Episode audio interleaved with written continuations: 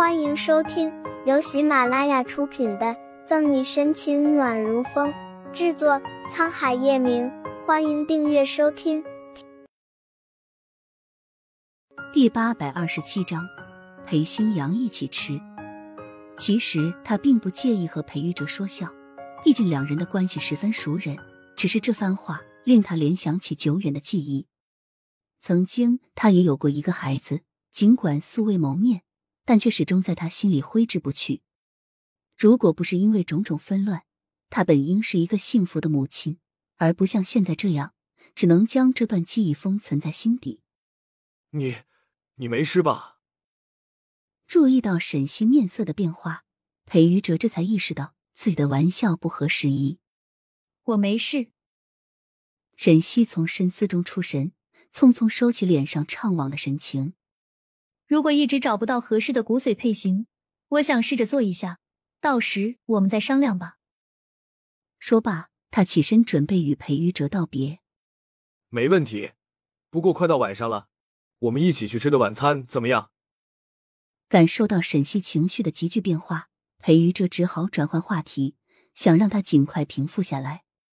不了，我待会儿还要回警局，我先去病房看看他。沈西带着歉意微笑，婉拒了裴于哲的邀请。这么久了，叶晨玉和左心言早就走了。那好吧，我陪你一起去。裴于哲不想刚看到沈西就和他分道扬镳。急忙站起来，朝他走去。沈西没有异议，毕竟裴于哲是儿科医生。他们一起去看左新阳，他心生疑问的时候还能向他请教。随后，两人一前一后走向病房。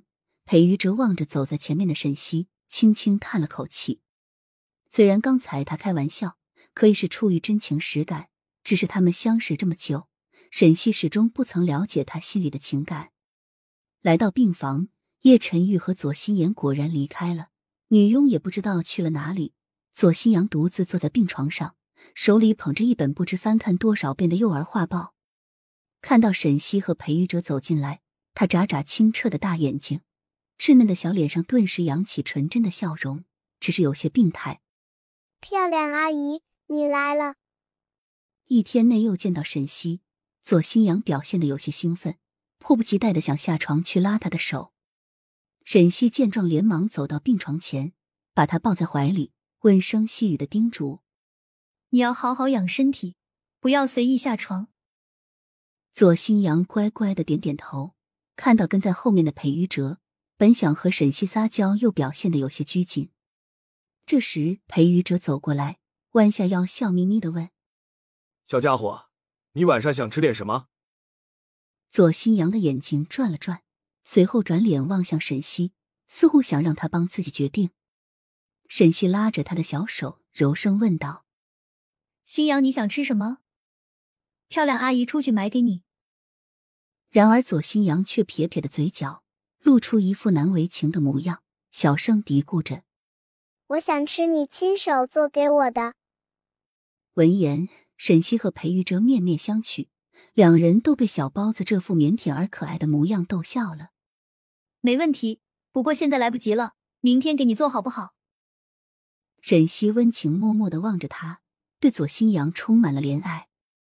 左新阳听了很高兴，眼睛里闪烁着兴奋的光芒。好啊，好啊，谢谢漂亮阿姨。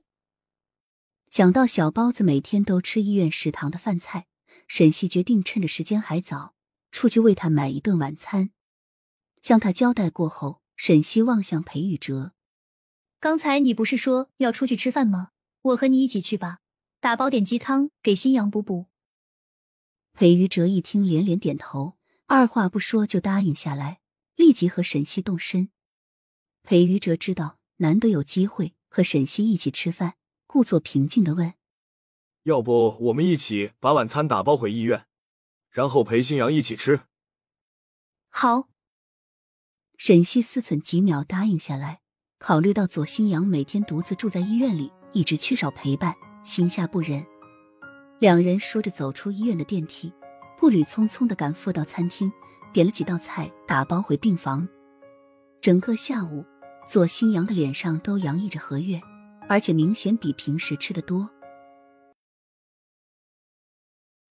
本集结束了不要走开精彩马上回来。